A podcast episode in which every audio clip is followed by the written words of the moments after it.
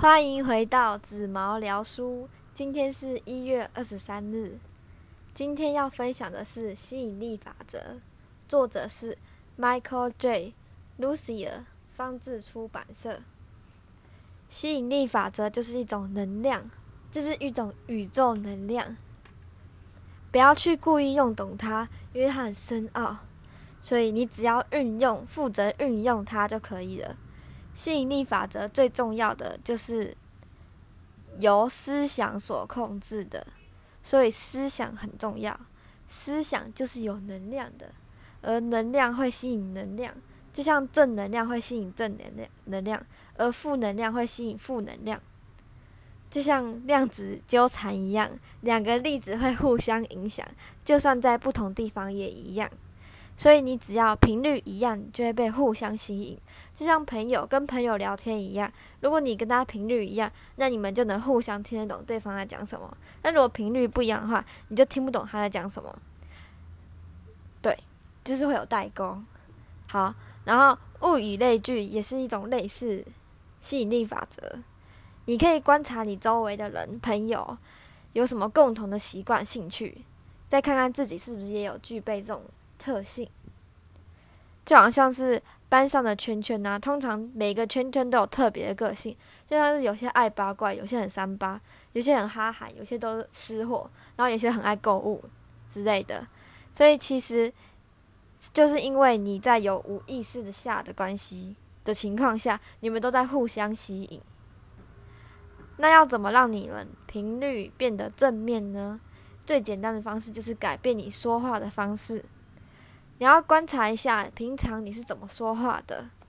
举例来说，当你不想遇到某个人时，在等等的 party 里，你不想遇到某一个人，你可能会说：“真希望等一下不要遇到他，希望他等下不要来。”或许你可以把“不要”的“不”去掉，你可以说：“希望在等一下的 party 里，都是我遇到的人，都是我喜欢的人。”然后，你不觉得这样子听起来很舒服吗？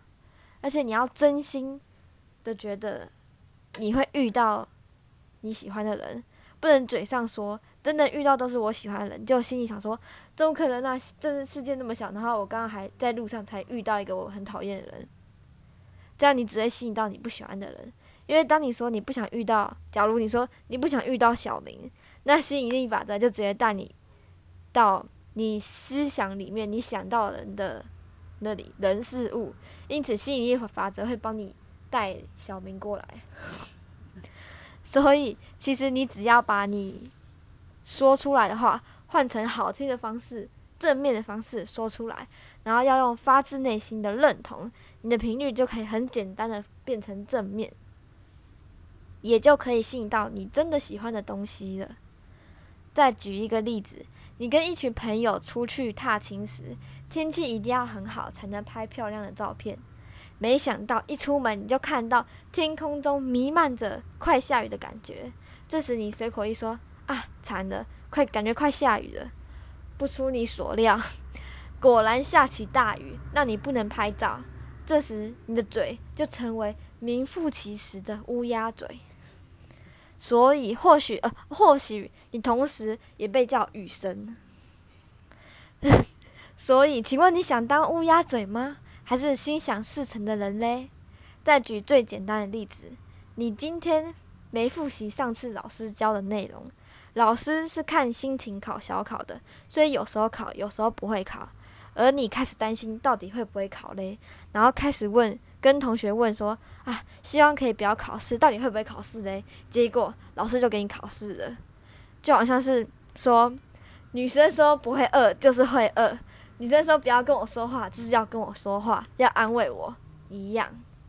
”然后现在要分享书中说的，那要怎么帮帮我帮助周围的人嘞？先举例，当你遇到不喜欢的人，你会觉得你的频率跟他对不起来，那怎么办？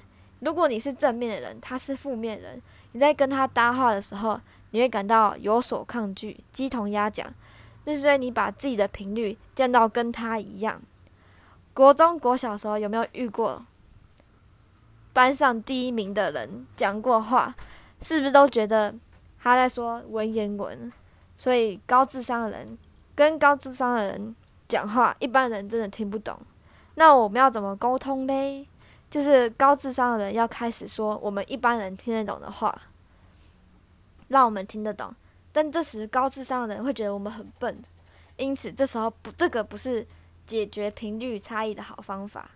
高智商的人可以试着跟一般的人解释他们讲的这个话到底是什么意思，也就是说，要把就是帮助把低频率负面的那个提高。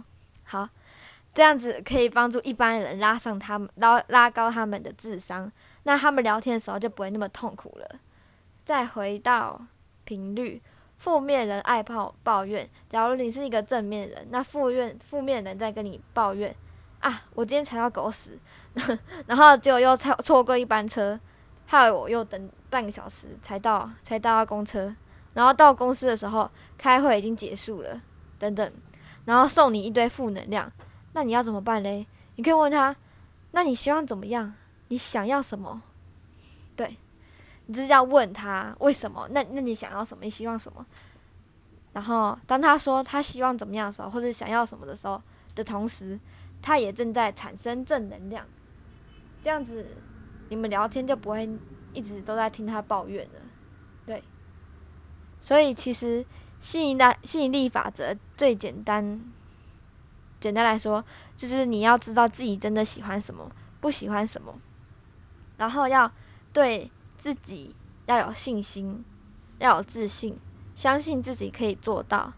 虽然我前几个月还在想要考驾照，还请同学教我，也感谢那位朋友，但是现在我突然不想考了，因为至少至少我勇勇敢尝试过。快飞出去的感觉，还要转弯转不过去，因为龙头太重，然后连固定机车的时候也搬不动它。但是我也佩服自己可以在雨天的时候还学机车，还更佩服我同学人这么好，下雨天还愿意教我。最后还是了解到，我还是喜欢做捷运，还是喜欢给别人载。所以知道什么，知道自己喜欢什么很重要。听的这些要学以致用，那要怎么用嘞？我来分享，书中有说到，我觉得几个不错的句子，所以最后跟大家一起练习，要重复我说的话，或是换成自己的句子更好哟。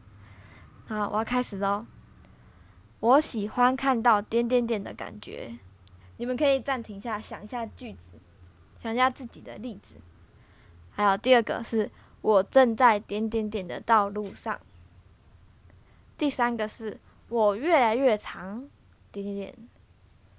那我来举几个自己的例子，你们可以重复我的句子一起念，或是哦，然后带着你们真心、发自内心的感觉，大声念出来。我喜欢看到。紫毛聊书的 Podcast 收听人数越来越多的感觉，我正在分享心得与帮助更多人的路上。